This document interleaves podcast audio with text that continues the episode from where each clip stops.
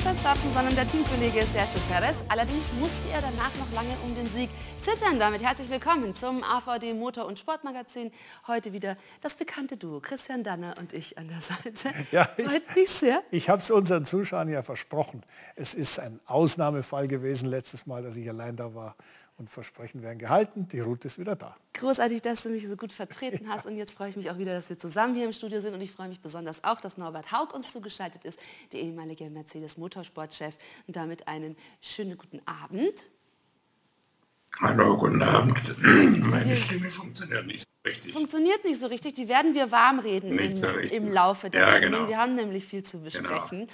Wir werden natürlich auf den großen Preis von Singapur äh, blicken. Und Sergio Perez, damit können wir direkt mal starten, musste über drei Stunden bangen, ob ihm dieser Sieg vielleicht nicht sogar noch aus den Händen gerissen wird durch eine Strafe. Am Ende gab es eine Strafe, aber die fünf Sekunden, die sind nicht so ins Gewicht gefallen. Er ist weiter der Sieger geblieben. Worum ging es genau, Christian? Es gibt eine Regel, dass man während der Safety-Car-Phase einen, einen, dass der Abstand zwischen dem Führenden und dem Safety Car nicht länger als zehn Fahrzeuglängen sein darf. Der Sinn der Sache ist, dass man da kein Durcheinander kreiert und man darf auch nicht, äh, das gibt es einen herrlichen englischen äh, Ausdruck dafür, nicht erratically fahren. Das heißt, man darf nicht Gas geben und wieder weg. Und dann gibt es hinten immer Ziehharmonika-Effekt. Mhm. War früher ein sehr probates Mittel, um hinter sich Chaos zu schaffen. Um da Ordnung, Sicherheit reinzukriegen, gibt es diese Regel, die ist glasklar. Die sollte jeder Formel-1-Fahrer auch wissen. Und gegen diese Regel hat er zweimal verstoßen. So ne? Da gehört schon ja. was dazu. Ja. Ja. Und da hat er meiner Ansicht nach unglaublich Glück gehabt, dass eine dieser Vergehen nur mit einer Verwarnung geahndet wurde. Da hat er sich ein bisschen rausgeredet, es ist so nass und man, kann, man sieht nichts. Der so Abstand zum Safety Car, genau. Ja, äh, okay, gut. Man muss ja mal ein Auge zudrücken und beim zweiten Mal gab es die mildeste aller Strafen, nämlich fünf Sekunden. Damit hat sich am Ergebnis überhaupt nichts geändert. Weil er siebeneinhalb Sekunden schneller war als Charles Leclerc. Norbert, ist das jetzt wirklich Glück oder möchte man schon vermuten, dass es mal wieder für Red Bull entschieden wurde? Denn man hätte ja eben auch beide Vergehen ahnden können. Dann wäre ihm der Sieg noch genommen worden. Ja, ich fand sportlich war das schon richtig. Also er hat sich keinen Vorteil verschafft äh, durch den größeren Abstand zum Safety Car. Natürlich, wenn man ganz streng urteilt, dann gibt es äh, zweimal fünf Sekunden. Aber ich glaube, damit kann man leben, mit der Entscheidung. Also somit hat Sergio Perez den großen Preis von Singapur gewonnen und wir gucken jetzt nochmal gemeinsam auf die Rennzusammenfassung. Was für eine Suppe in Singapur. Erst mit über einer Stunde Verspätung geht es los. Charles Leclerc startet von der Pole, dahinter Perez und Hamilton Verstappen auf 8. Perez macht das exzellent, drückt sich vor Leclerc auf Rang 1. Und dann berührt Sainz Lewis Hamilton, keine Strafe dafür. Verstappen kommt schlecht von der Linie weg, wird durchgereicht bis auf Position 12. In Runde 7 drückt Latifi Joe in die Mauer, der Chinese ist raus, Safety Car und Restart, aber kaum Veränderungen. Max Verstappen kämpft, rollt das Feld von hinten auf, Fernando Alonso allerdings sehr hartnäckig, lässt ihn lange nicht vorbei. Bis er in Runde 21 wegen eines Defektes ausfällt, bitteres Ende seines 350. Karriere Grand Prix. Dann Lewis Hamilton, zu spät auf der Bremse, macht den Abflug, kehrt aber schnell auf die Strecke zurück. Zwischen Norris und Verstappen und das mit beschädigtem Frontflügel, der beim Boxenstopp ausgetauscht wird. Runde 40. Auch Verstappen verbremst sich böse und hoppelt in Richtung Auslaufzone. Er fährt am Ende auf Platz 7. Der vorzeitige Titelgewinn ist damit futsch. Russell kollidiert mit Schumacher, wird nur als Rennunfall gewertet. Der Deutsche kommt als 13. ins Ziel, Vettel als 8. Ganz vorne das Duell Leclerc gegen Perez, der mit Motorenproblemen kämpft, seine kleine Schwächephase aber souverän übersteht und den Grand Prix von Singapur vor Leclerc und Sainz gewinnt. Zumindest ein Red Bull am Ende, also oben auf. Ja, und damit betonen wir nochmal, Max Verstappen ist noch nicht Weltmeister 2022 mit diesem siebten Platz und dass Red Bull aber trotzdem jubelt mit Sergio Perez, der selbst gesagt hat, es war irgendwie seine beste Leistung in dieser Saison. War dann doch überraschend, Norbert? Ja, ich glaube, er war sehr fehlerlos und äh, der, der scheint sich auf den Stadtkursen besonders wohl zu fühlen, hat auch Monaco gewonnen. Also das war 1A, das kann man nicht besser machen, war unter großem Druck, hat keine Fehler gemacht. Also das war schon Verstappen-Stil, in dem er da gefahren ist. Hat er sich ein bisschen was abgeguckt. Christian, wenn wir auf den Start nochmal schauen, da war er auch direkt auf Zack.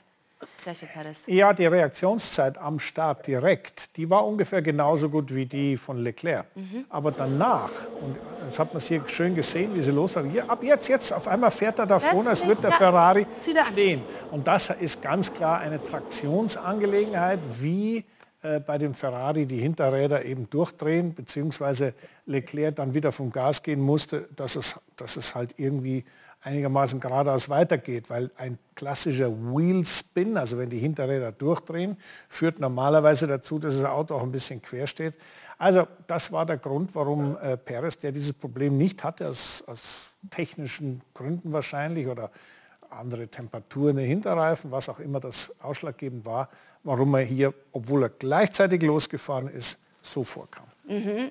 Norbert, also auch gerade beim Start, das war, ähm, hast du es ähnlich gesehen, was dann dazu geführt hat, dass eben äh, Sergio Perez da von vorne weg, also nachdem sie ja beide gleich eine losgefahren ja. dann angezogen hat. Ja, ich habe irgendwie generell den Eindruck, wenn es ums pflegliche Umgehen mit den Reifen geht, dann ist der Sergio Perez ein, ein, echter Reifenflüsterer. Gerade wenn die Bedingungen schwierig sind und die Reifen besonders äh, genutzt werden müssen, macht er das, glaube ich, immer besonders gut vor allem Bedingungen schwierig, da können wir auch noch mal drauf eingehen. Es hat so geschüttet zuvor, dass das Rennen ja eben eine Stunde verschoben werden musste, Christian. Und dann haben wir ja im Rennen auch viele Verbremser und äh, chaotische Manöver gesehen. Auch Verstappen war involviert. Wie, wie schwerwiegend war die Auswirkung eben von diesen nassen ja. Fahrbahnen? Also erstmal, dass es in Singapur regnet, ist Kennt bekannt. Ja. Und wenn es dort regnet, alle, die schon mal dort gewesen sind, die wissen das, dann Shifts, das ist unfassbar, was darunter kommt. Dazu kommt, dass die Strecke sehr langsam trocken wird. Damit wird zwar die Ideallinie ein bisschen besser, aber links und rechts davon bleibt es sehr, sehr rutschig. Mhm. Und das war der Grund, warum der eine oder andere, sobald er die Ideallinie verlassen hat oder wenn er sich ein bisschen verbremst hat, Hamilton war ein Problem, genau. der Tsunoda ist in die Wand gefahren, aber auch gegen Ende, als Verstappen da so eine Attacke geritten hat, das ist so eine kleine Gegengerade, äh, da ist es sehr, sehr wellig. Und wenn da der Grip nicht perfekt ist, also wenn man nicht die Haftung hat, von der man ursprünglich ausgeht, dann bleibt so ein Rad stehen. Und wenn das dann mal steht, dann steht es auch einige Zeit, da ist nichts mehr drauf. Das heißt, er hat damit eigentlich äh, die Reifen sagen wir, fast äh, durchgebremst. Ja. ja. das war nicht eine interessante Szene, Norbert. War er tatsächlich etwas übermütig in diesem Überholmanöver? Wir haben auch gesehen, er hoppelte richtig, musste dann den Notausgang nehmen, Max Verstappen? Ja, ich glaube, äh, das war ganz clever gemacht von dem äh, Norris. Der hat gesagt, wenn du mich überholen willst, dann bitte auf der feuchteren Spur. Mhm. Ähm, ich mache sicherlich keinen Platz freiwillig und äh, da ist, glaube ich, wie der Christian gesagt hat, das richtige Abschätzen. Wo kann ich bremsen, ist da ganz, ganz schwierig und äh, deshalb ist er nach draußen gerutscht. Insgesamt war es für ihn natürlich nicht das Rennen, das er sich erhofft hat, aber schon im Qualifying äh, war das schon eine Enttäuschung, Christian. Also zu wenig Benzin im Tank, wie konnte das passieren?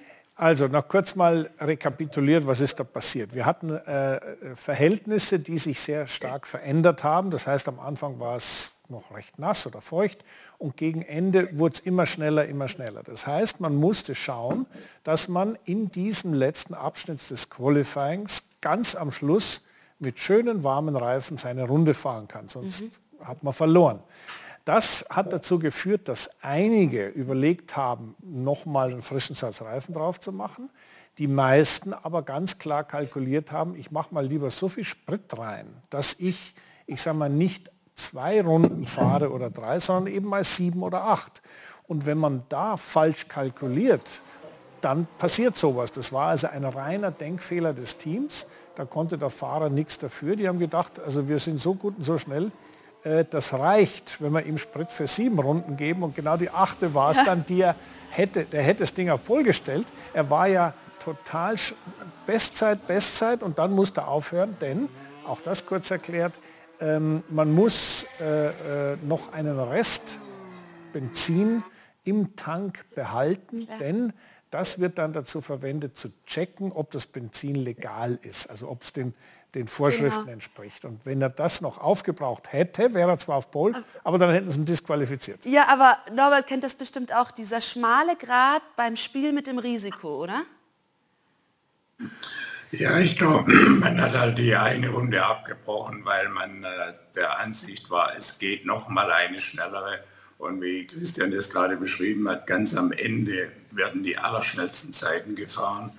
Äh, und deshalb hat man die Runde davor schon abgebrochen, aber die wäre gut genug gewesen für die Pole. Ja, ja, wir wollen natürlich auch noch so ein bisschen auf die anderen Fahrer gucken.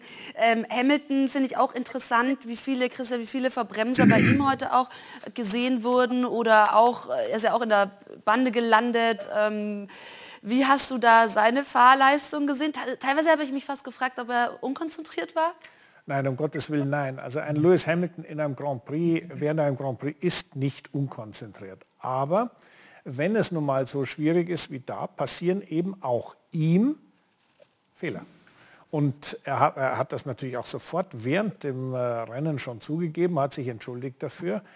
Ähm, es passiert halt nun mal, auch einem Ausnahmekönner können Fehler passieren. Das ist man nur nicht mehr gewöhnt von Lewis Hamilton, weil er ja. normalerweise halt natürlich auch ein Auto hatte, äh, wo er das Limit nicht immer erreichen musste. Das ging auch mal mit, sagen wir mal, 95 Prozent ganz gut. Und da hat man natürlich immer einen wesentlich größeren Sicherheitsabstand zu äh, ja. es wird gefährlich. Wobei man sich in dieser Saison ein bisschen mehr auch daran gewöhnen konnte, weil es immer mal wieder auch aufgetreten ist, dass auch ein Lewis Hamilton natürlich verständlicherweise auch Fehler macht. Hat er sich ähm, in ein paar Situationen verschätzt, überschätzt? Wie würden Sie es sagen, Norbert? Ich glaube ganz einfach, dass er mehr am Limit fahren musste nee. und äh, er hat am, am Start gleich Plätze verloren und dann muss man kämpfen und die Strecke ist natürlich genau so, dass jeder Fehler bestraft wird. Mhm. Äh, Fehler sind normalerweise nicht die Sache von Louis, aber ich fand ganz großartig, dass er sich sofort über Funk wieder äh, entschuldigt hat. Und äh, ja, es ist nicht seine Art, viele Fehler zu machen, aber heute waren ein paar, äh, sind ein paar passiert auf jeden Fall. Ja, aber das ist natürlich eine faire Geste, fairer Sportsmann dann auch vor allem fürs Team. Und dann müssen wir positiv herausstellen, McLaren hat heute eine überragende Leistung abgeliefert. Gerade Daniel Ricciardo, der wirklich von weit hinten losfahren musste. Also, äh, dass die beiden Fahrer, Ricciardo und Norris, da so weit vorkamen. Norbert, äh, hätte man so nicht erwarten können, oder?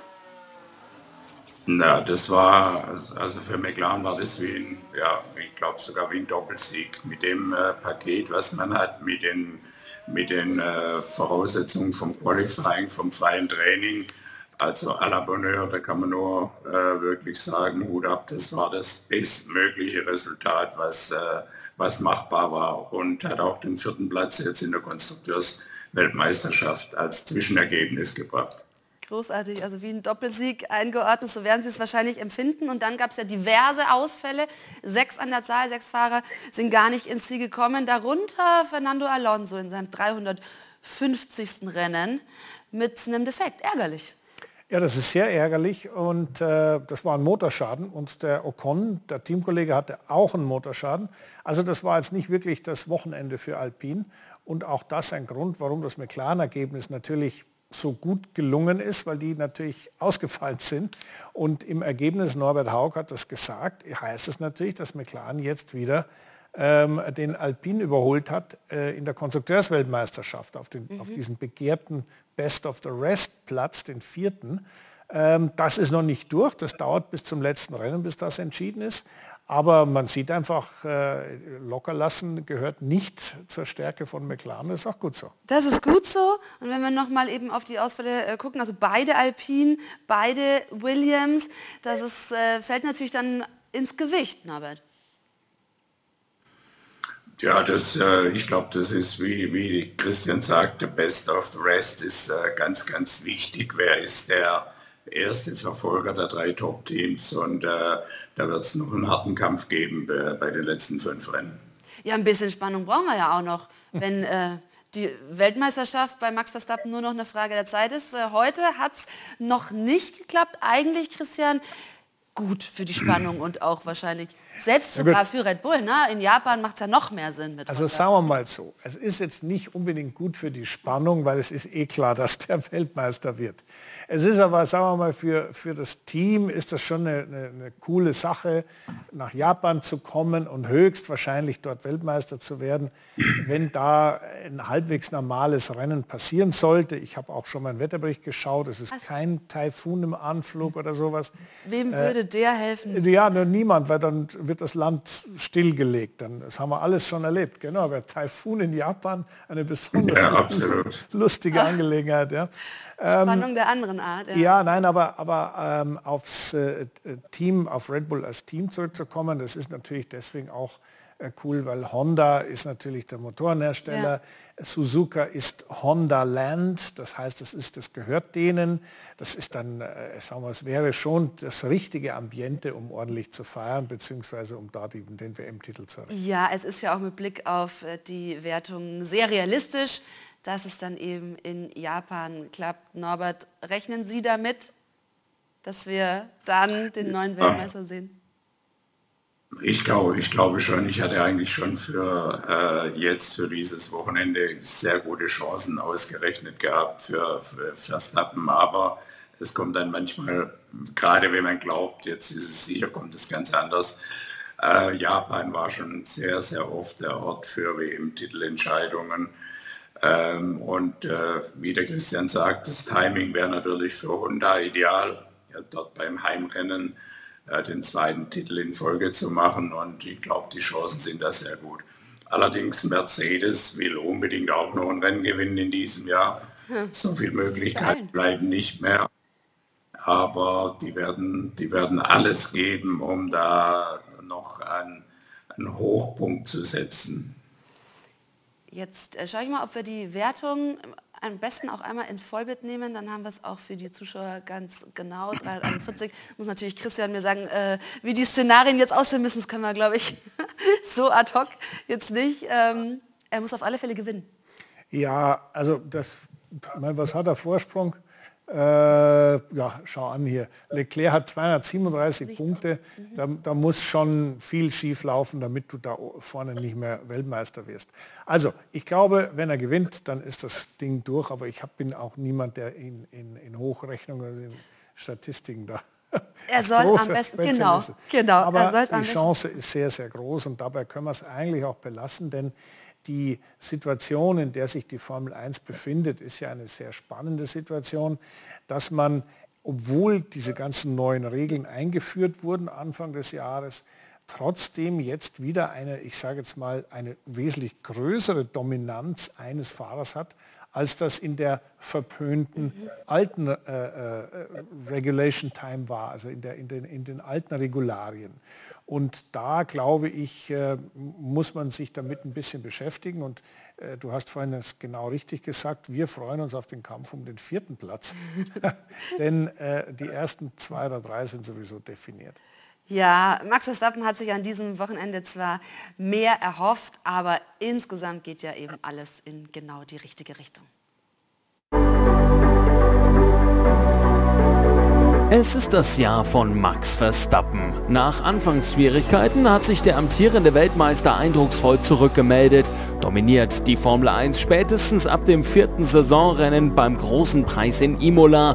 Red Bull und Verstappen einfach unschlagbar. Im großen Freudentaumel ist Red Bull in die Saison gestartet. Wenige Monate zuvor das denkwürdige wie durchaus skandalträchtige Finale Rennen 2021 in Abu Dhabi. In letzter Sekunde besiegt Verstappen Hamilton und holt sich seinen ersten WM-Titel. Danach Party auf vielen Ebenen, ob in Milton Keynes bei Show-Events in Österreich oder beim Trip ans Meer.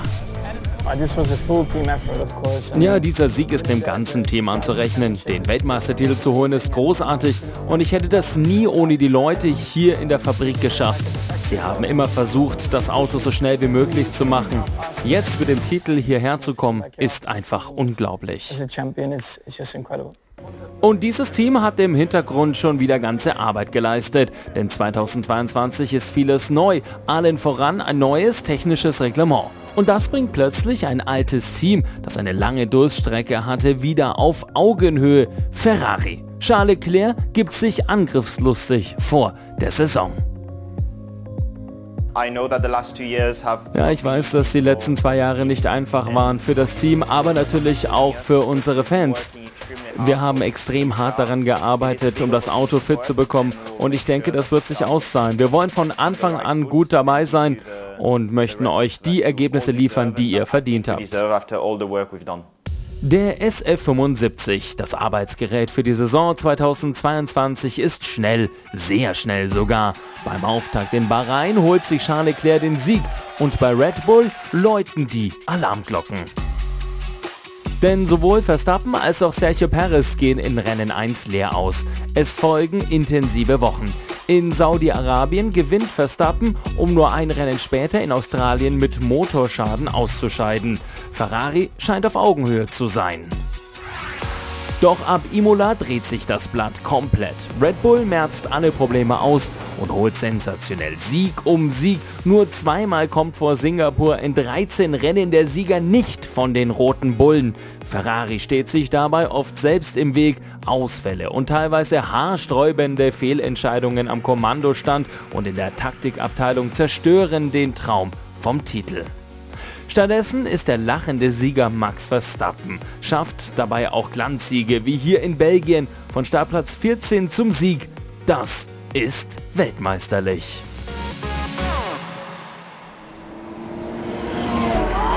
Ja, es hätte eine spannende Saison werden können. Stattdessen Verstappen-Festspiele 2022. Und auch wenn es jetzt in Singapur noch nicht geklappt hat, der Titel wird ihm kaum noch zu nehmen sein. Nächste Chance auf dem Kultkurs Suzuka in Japan. Es ist eine Erfolgsgeschichte, allerdings wird es jetzt brisant, denn Red Bull und Aston Martin sollen bei der Budgetgrenze 2021 geschummelt haben. Christian, was weißt du darüber? Ja gut, also es wird deswegen brisant, weil wir ja im Rahmen dieser neuen Regularien auch eine reduzierte, ein reduziertes Budgetcap haben. Was heißt Budgetcap und warum haben wir das überhaupt? Budgetcap heißt, dass die Teams nur noch erlaubt bekommen, einen Maximalbetrag von 140 Millionen, sowas am Anfang des Jahres, inzwischen hat man ein bisschen nachgebessert, äh, auszugeben. Jetzt sagst du natürlich, naja, also wer, wie, wie, überprüft man das? Naja, das wird schon überprüft und äh, sogar sehr genau, weil ich sage mal, die Kontrolleure der Sportbehörde FIA jederzeit Zugang haben zu allem, was in der Finanzstruktur eines Teams passiert. Alles. Und das, wird, äh, das ist neu und deswegen haben viele Leute gesagt, naja, also wenn halt einer überzogen hat, ist er nicht so schlimm oder man kann es eh nicht kontrollieren und außerdem gibt es gar keine Strafen.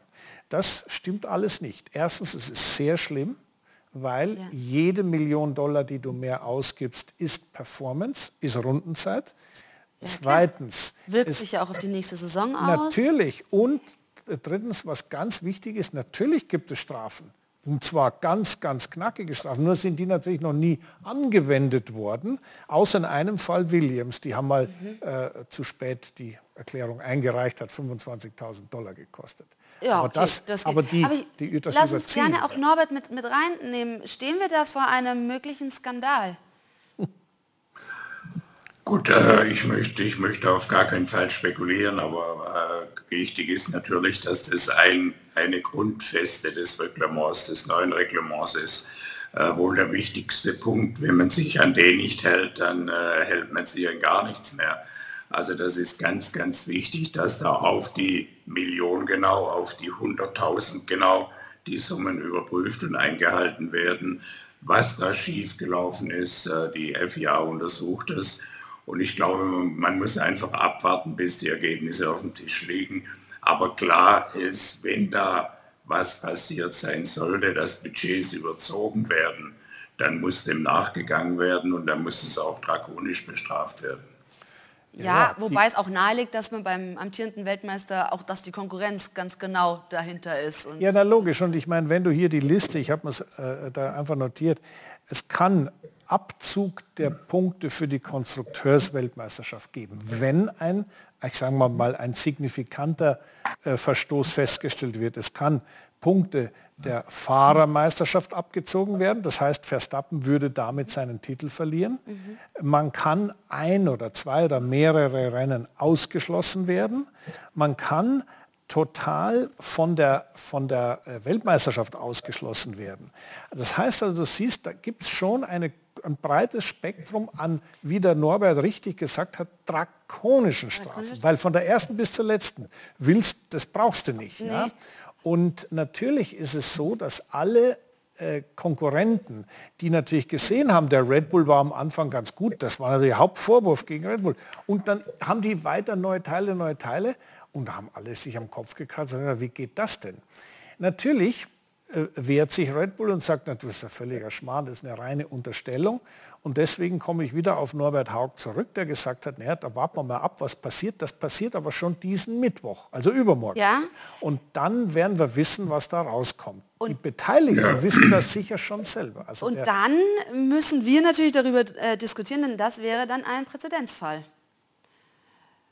Und somit, ja, Robert, gut, es wäre ein, es wäre ein sehr, sehr, es wäre ein sehr, sehr schlimmer Reglementsverstoß. Ich nenne mal ein Beispiel.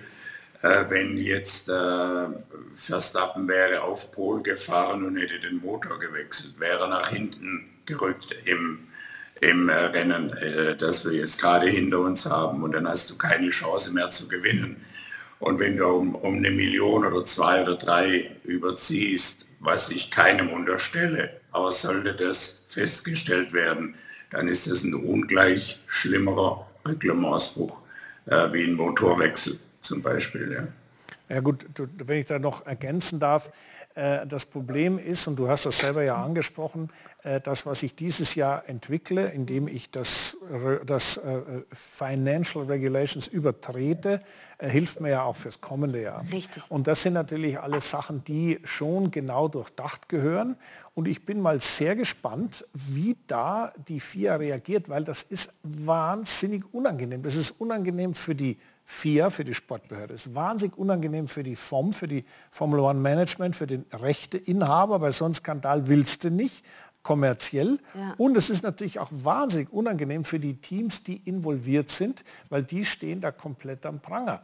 Die, die immer sagen, äh, nachschauen, nachschauen, sind normalerweise immer die Have-Nots. Also die, die, die halt kein Geld haben. Der Williams ja, sagt immer, schau mal nach. Schau mal nach, ist doch alles unfair. Ja. Die Top-Leute, normal, sind dann normalerweise ein bisschen nonchalanter. In dem Fall aber sagt der Ferrari und der Mercedes, ja. Leute, das geht das gar nicht.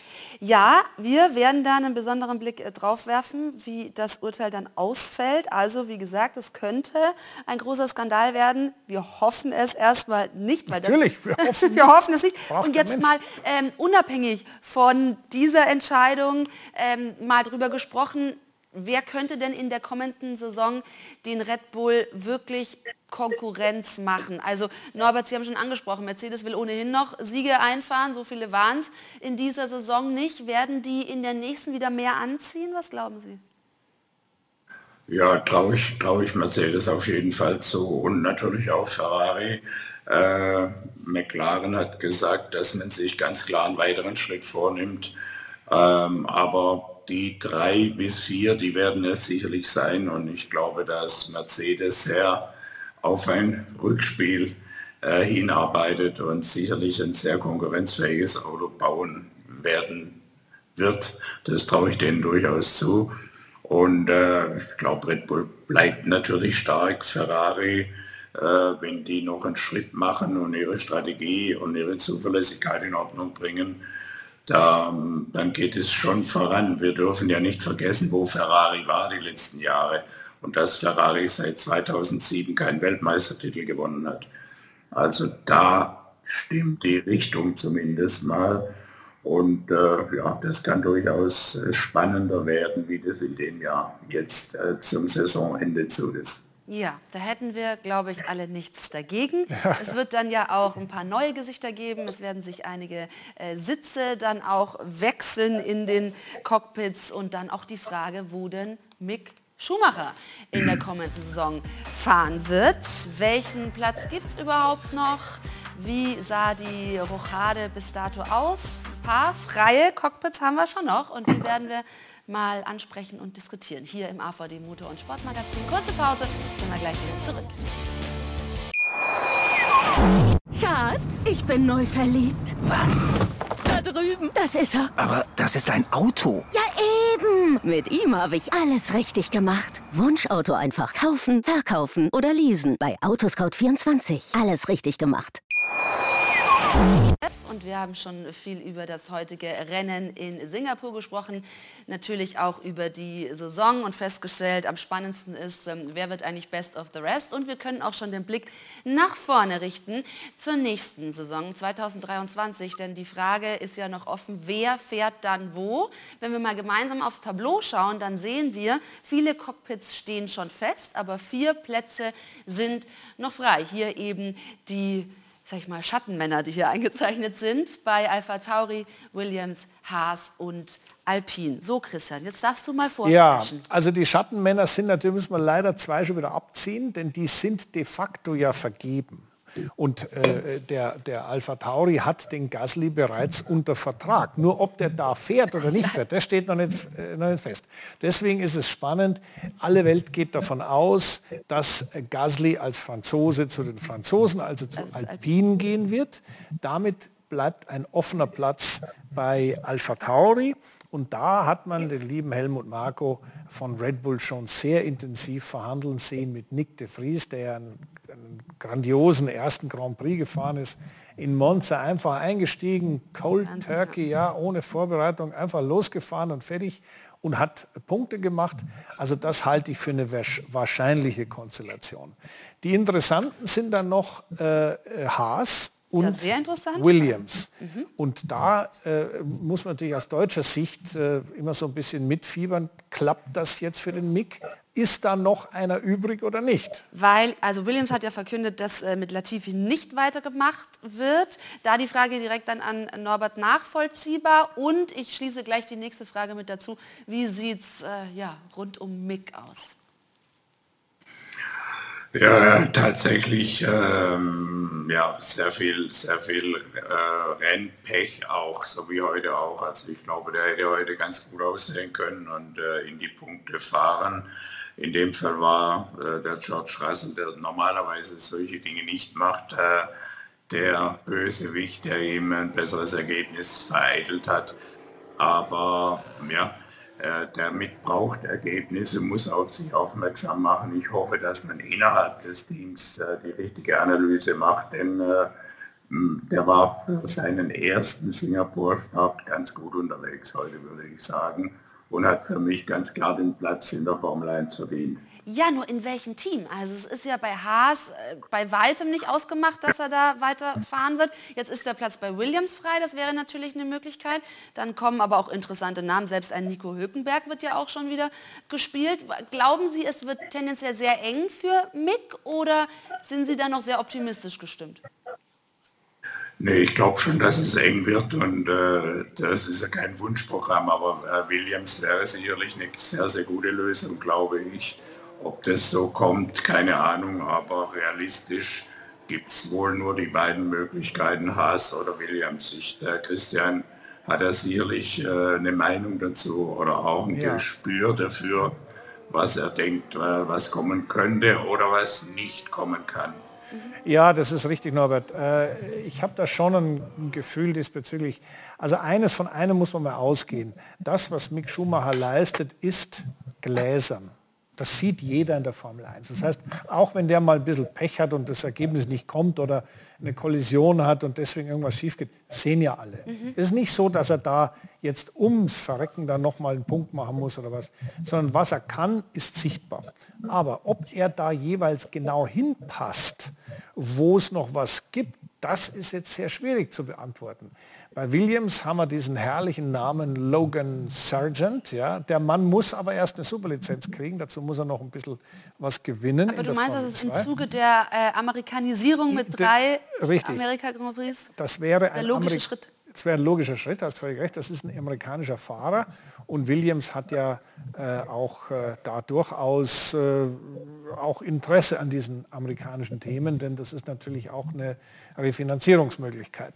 Und bei Haas ist es so, dass Mick eigentlich, ich sage jetzt mal ganz ehrlich, die besten Karten hätte. Mhm. Denn die wissen wirklich, was er kann, was er nicht kann. Aber man darf nicht ganz außer Acht lassen, nicht, dass es da auch einen Hülkenberg gibt, ja, sondern dass der Gene Haas, der letztendlich der Teambesitzer das Sagen hat, das ist schon jemand, ähm, der ist sehr, ich sage mal, wild entschlossen und wenn der was haben will, macht das dann auch. Ja. Und dass die, die Meinungsbildung von Gene Haas ist, ähm, ich sage mal, da gehört nicht nur der gläserne Rennfahrer dazu. Also dem muss das schon alles schmecken und passen, denn da, da kann man ja auch offen verstehen.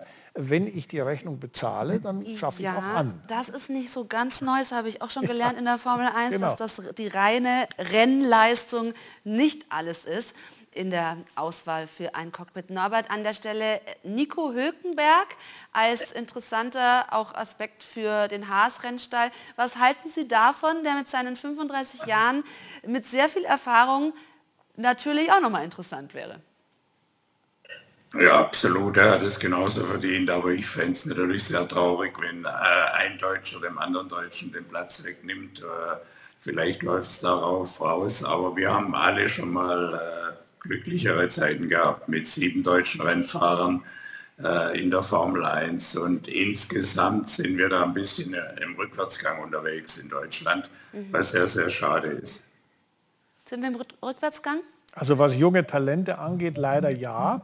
Denn ähm, die Talente, die wir haben, die, die, ich will mal sagen, die versickern irgendwie in anderen Meisterschaften. Und wenn es denn in anderen Meisterschaften zu einem Durchbruch kommen sollte, dann sind die schnell wieder da. Aber dazu muss man gewinnen und muss ganz, ganz vorn dabei sein. Ähm, als ich Formel 1 gefahren bin, waren nicht besonders viele Formel 1-Fahrer, aber ein paar waren wir auch aus Deutschland.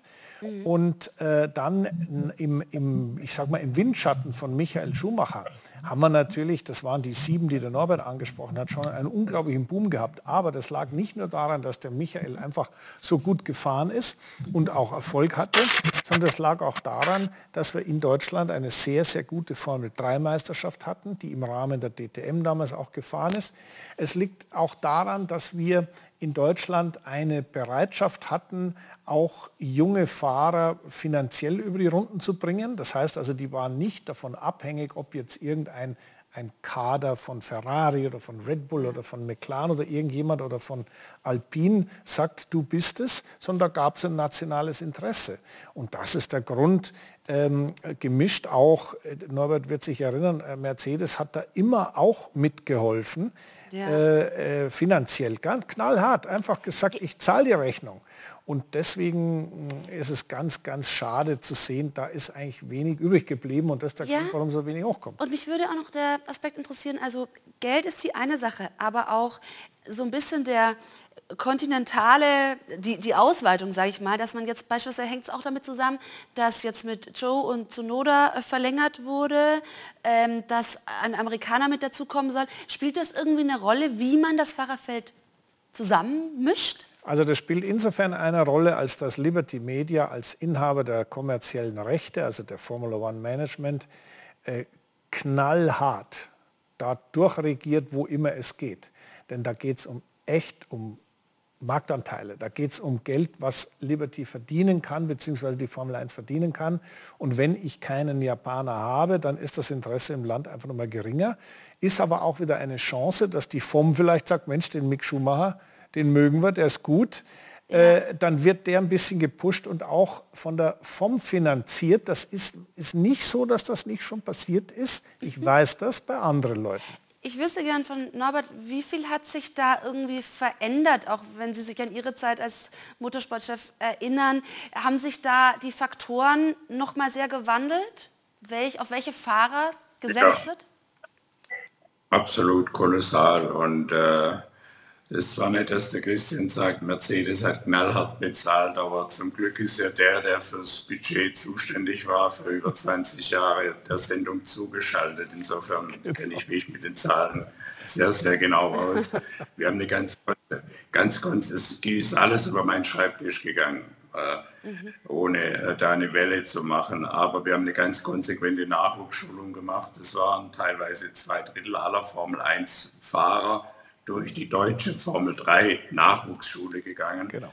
Äh, jeder dieser Stars, ob, ob, die Hamilton oder Rosberg heißen, äh, sind, oder auch Vettel, die sind schon mal in Oschersleben Rennen gefahren, die konnten den Namen kaum aussprechen, aber waren alle schon da, alle im Rahmenprogramm der DTM.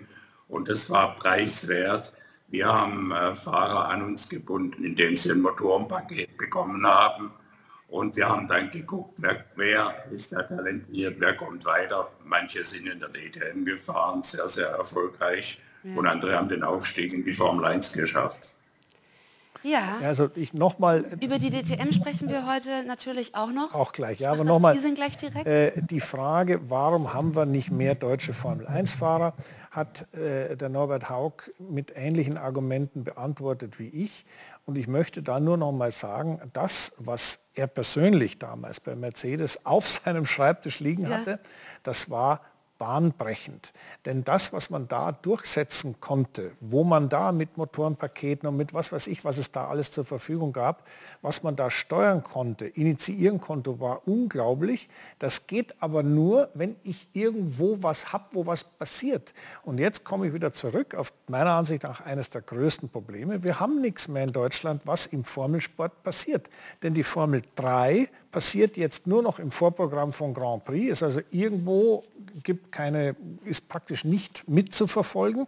Die Formel 3 war während der DTM ein Highlight. Ja, und es führt ja jetzt in der Konsequenz auch dazu, dass wir kein deutsches Formel-1-Rennen haben. Ja, ja, das ist und das Schlimmste überhaupt. Das ist das Schlimmste überhaupt. Und ja, dann klar. schauen wir doch mal gemeinsam auf den Rennkalender in der kommenden Saison, denn der ist ja noch mal aufgebläht. 24 Rennen an der Zahl, sechs Sprintrennen und es geht wirklich von drüben nach hüben. Also muss man wirklich sagen, es ist eine große Belastung für alle. Also Christian, ich fange mal mit dir an. Was ja, sagst ja. du zu diesem Rennkalender? Also ich persönlich habe ja 25 Jahre lang jeden Formel 1 Grand Prix besucht. Mhm. Ich bin, als ich selbst gefahren bin, hatten wir vielleicht 18 oder 17 Rennen.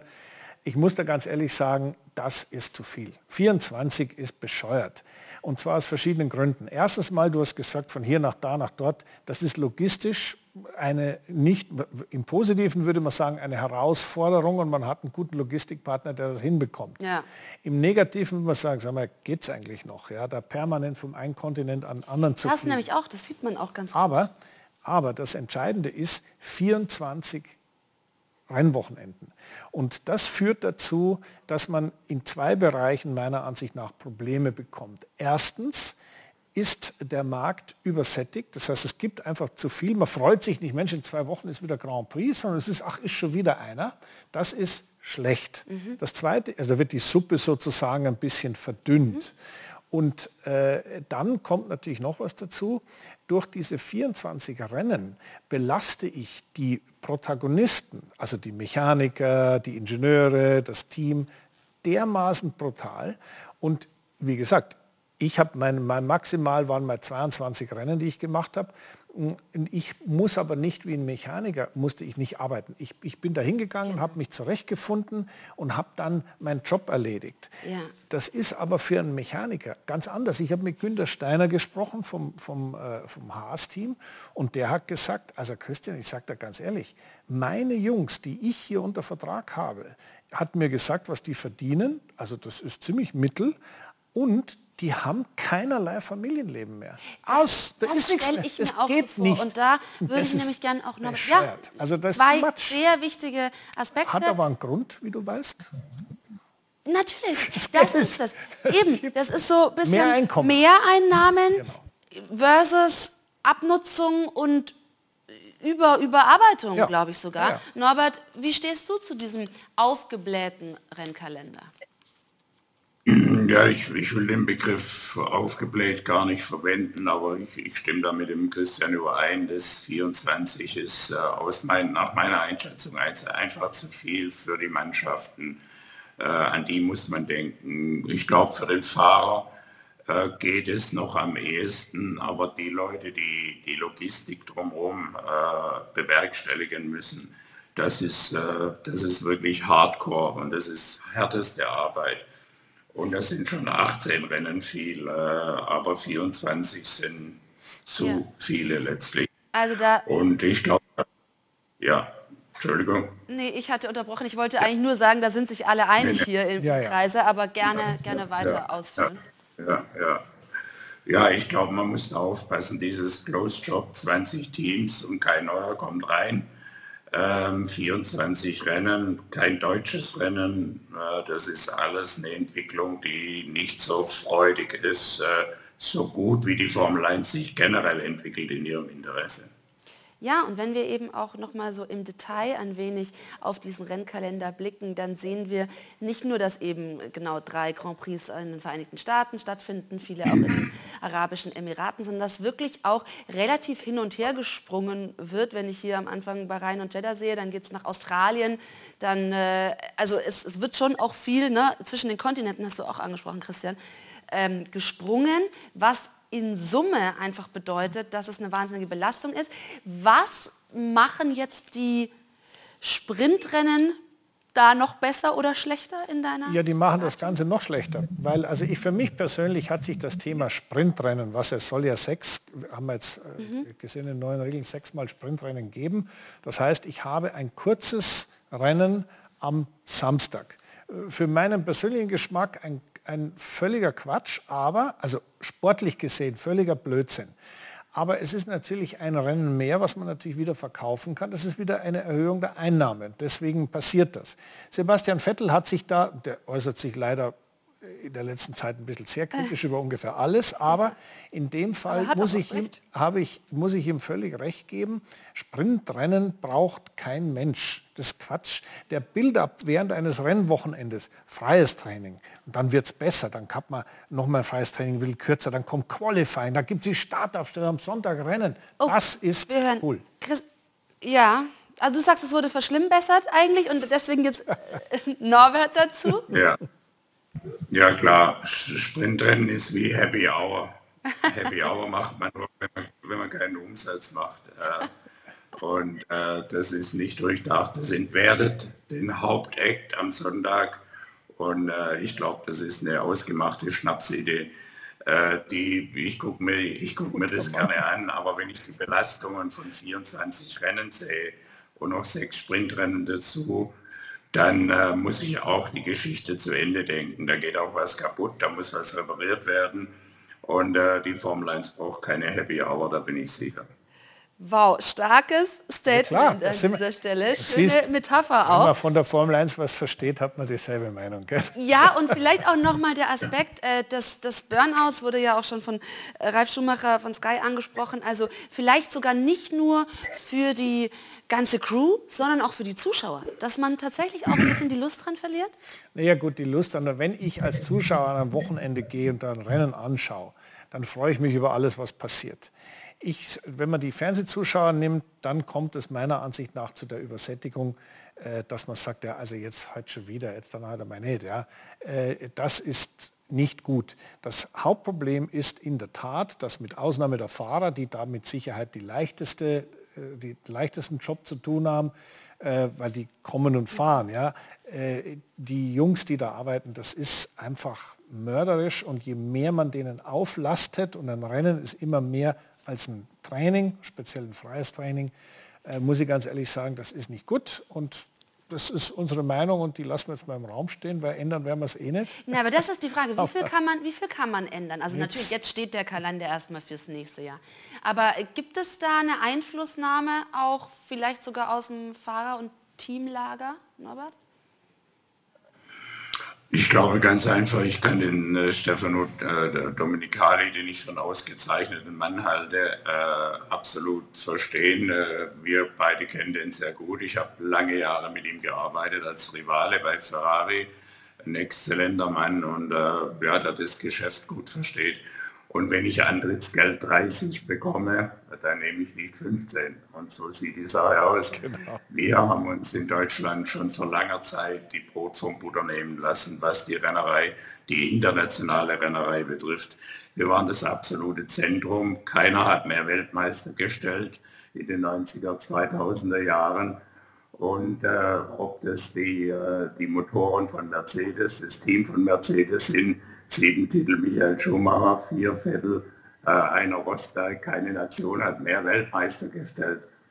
Und jetzt sind wir in der Formel 1, äh, ja, alles andere als das Zentrum, würde ich mal sagen. Das waren wir. Und äh, da haben wir hart dran gearbeitet, das zu sein. Und ich hätte nichts dagegen, wenn das fortgesetzt würde. Ja, diese Wehmut ist nachvollziehbar und äh, deswegen blicken wir aber gleich auch noch in dieser Sendung auf die DTM, die natürlich zum einen in Deutschland auf den deutschen Strecken stattfindet. Hockenheim, Ring, das Finale, also wirklich traditionsreich und äh, dort ja auch eben deutsche Fahrer sich auch immer für große, Größeres dann bewerben können. Und wir blicken außerdem auf die WRC, denn da gibt es schon den neuen Weltmeister. Also zwei spannende Themen gleich noch hier bei uns im AVD Motor- und Sportmagazin. Schatz, ich bin neu verliebt. Was? Da drüben. Das ist er. Aber das ist ein Auto. Ja, eben. Mit ihm habe ich alles richtig gemacht. Wunschauto einfach kaufen, verkaufen oder leasen. Bei Autoscout24. Alles richtig gemacht.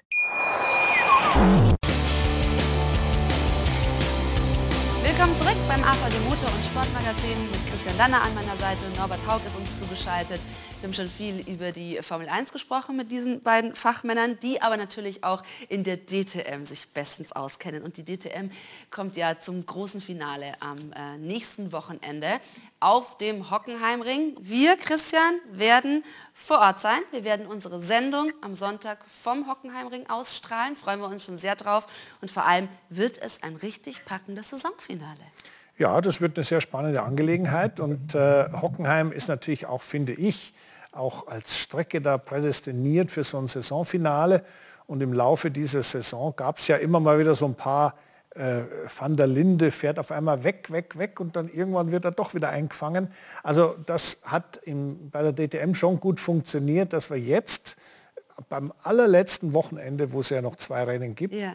also eine schönes, schöne Mischung haben an Top-Favoriten und alle eigentlich noch eine, also nicht alle, aber die, alle die, die Frontrunners mhm. da eine realistische Chance haben. Ja, Norbert, ich kann mich erinnern an unser Gespräch hier in der Sendung mit Lukas Auer.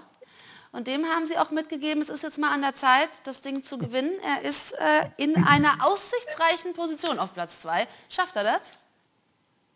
Ja, der folgt aufs Wort, das ist ja wunderbar.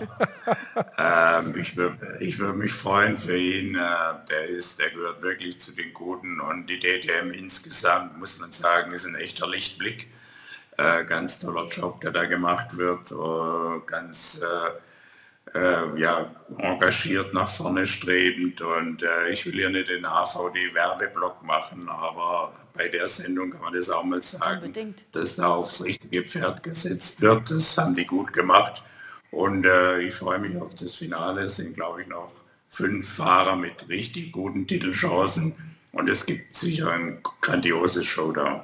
Wir freuen uns da auch sehr drauf. Also wenn man allein überlegt, weil du ähm, eben auch Sheldon van der Linde angesprochen hast, der dann zuletzt mit zwei Nullnummern, jetzt ist der Vorsprung auf elf Punkte geschrumpft. Dann haben wir ja auch noch einen Rene Rast mit dabei. Ähm, was glaubst du denn?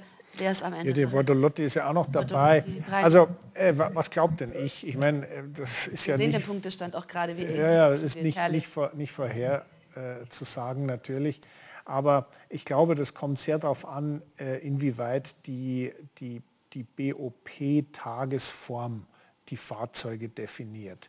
Und ähm, da haben wir ja immer auch während des Wochenendes schon mal so ein paar dramatische Veränderungen festgestellt.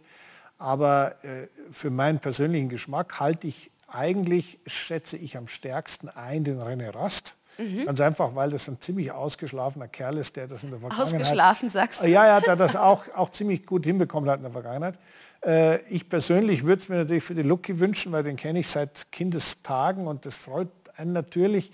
Ähm, aber das ist der Bortolotti, mit dem habe ich in der Formel 2 zu tun gehabt. Was für ein großartiger Typ. Ja. Ich meine, als Typ, dieser Bortolotti ist einfach nur sagenhaft. Ja. Dann würde man sich wünschen, soll der halt mal mit so einem mit seinem Mörder Lambo da, ja, soll er gewinnen? Das ist mal was ganz anderes. Also es ist schwer, sich festzulegen. Es ist schön, wie ihr beide da ins Schwärmen kommt. Und natürlich auch, was die Strecke betrifft. Hockenheimring, Traditionsstrecke. Ist das nochmal was Besonderes, Norbert, dass eben dort jetzt das Finale stattfindet? Ja, absolut. Äh, Hockenheim und äh, DTM, das ist eine Gleichung ohne Unbekannte. Das ist, äh, da gab es Festivals äh, äh, jahrelang, 30 Jahre lang. Immer war das Finale in Hockenheim, immer war es, meistens war es ganz, ganz vollgepackt und spannend. Wir haben äh, von der Mercedes-Seite dort äh, natürlich großartige Erinnerungen, auch viele Rennen, viele Titel gewonnen. Aber es war immer mega und Hockenheim hat, äh, ja, hat sogar meistens gutes Wetter beim Finale. Das soll jetzt auch so sein. Also da ist angerichtet für ein grandioses Wochenende. Das soll doch dann bitte auch genauso sein wie die Vorhersage rund um Lukas Auer. Wem liegt die Strecke am besten? Kann man das irgendwie, hat man das schon Also was die Autos angeht, kann man es nicht vorhersagen. Äh, in, nur als Beispiel in äh, Österreich, äh, Spielberg, äh, hat, haben alle gesagt, ja, der BMW fährt da allen die, die Löffel ab und was war, hinterhergefahren sind Das lässt sich schwer vorhersagen. Ich glaube, was die Fahrer angeht, hm, die fahren alle auf einem derartig hohen Niveau. Äh, das ist einfach ein offener Schlagabtausch. Also da würde ich niemand äh, in den Vorteil reden. Ich würde sagen, wir gehen dahin, möglichst mit vielen Zuschauern ja. und schauen ein ganz spannendes Rennen an.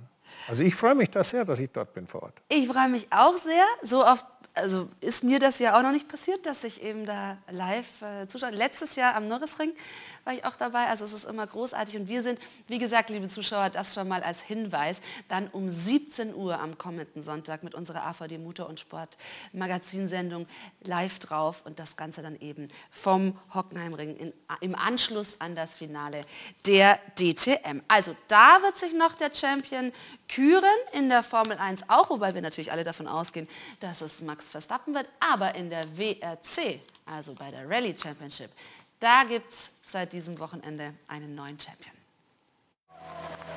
Er ist der jüngste Weltmeister der WRC-Geschichte. Kalle Rovampere krönt sich mit 22 Jahren zum König der Rallye-WM. Erster Gratulant, sein Papa Harry. Ein unvergesslicher und historischer Moment. Dabei dominieren bei der Rückkehr der Rallye in Neuseeland zunächst andere. Greg Breen zum Beispiel, der Ire liegt am Freitag zwischenzeitlich in Führung. Doch in dieser Rechtskurve verliert Breen die Kontrolle über seinen Vor aller Sieghoffnungen. Und mal wieder ein Desaster für M-Sport. Denn auch am Samstag erwischt es bei heftigen Regenfällen Teamkollege Gus Greensmith spektakulär. Der Brite kommt hier weit raus und ist dann zu spät auf der Bremse. Ein heftiger Überschlag, bei dem beide Insassen unbeschadet bleiben. Doch die brutalen Bedingungen sorgen für weitere Ausfälle. Auch Alvin Evans kann nach diesem Crash nicht mehr im Kampf um den Sieg eingreifen und macht damit auch den Weg für Toyota-Teamkollege Rovan Pere frei. Der Finne am Samstagvormittag zum ersten Mal in Führung. WM-Kontrahent Eutanek auf Rang 3. Der vorzeitige Weltmeistertitel beim drittletzten Event also greifbar. Showdown dann bei der Power Stage. Rovampere muss hier Vierter werden und seinen Gesamtsieg bei der Rallye sicher nach Hause bringen. Und das gelingt eindrucksvoll.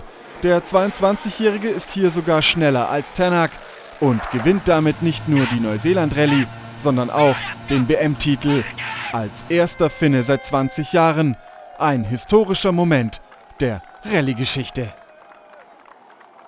Großartig, herzlichen Glückwunsch. Das sind immer wunderbare Bilder, die ausführlichen Highlights genau zu diesem Finale oder zu diesem Rennwochenende gibt es dann im Anschluss an unser AVD Motor- und Sportmagazin, also in nur wenigen Minuten unbedingt dranbleiben. Es ist doch immer spektakulär. Ja, ja, absolut. Ich habe einen riesen Respekt vor äh, diesen Rallye-Jungs. Äh, ich bin im Leben nie Rallye gefahren. Ich habe mir das auch nie zugetraut und ich bin eigentlich auch heilfroh, dass ich es nie versucht habe. Ich wäre wahrscheinlich noch viel spektakulärer aufs Dach gerollt, wie die Herrschaften hier. Froh, dass das, du unversehrt ja, hier ja, ja, bei uns also im Studio mir, hat meine Rennkarriere war exciting enough. Ja, da war genug los. ja. Da brauche ich eine Rallye auch noch, aber zuschauen sehr gerne. Ja, und vor allem, Norbert, also schon beeindruckend, der junge Rovanperre mit seinen 22 Jahren, wie, wie abgebrüht er das schon macht. Ja, ein unglaubliches Talent. Er hat ja wirklich alles gewonnen, was zu gewinnen ist. Er ist äh, ja, regelrecht aufgezogen worden, auch als, als Rallyefahrer. Aber der kann sicherlich noch sehr viele äh, WM-Titel gewinnen.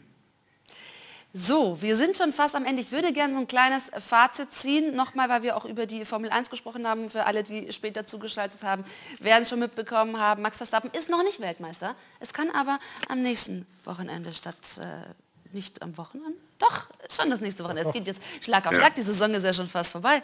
Ja, aber Wie weißt du, in, in, die in Japan fahren ja so früh am Morgen, da liegen wir in Hockenheim noch im... De deshalb, ich wollte gerade sagen, Deswegen hast das dann alles zusammen.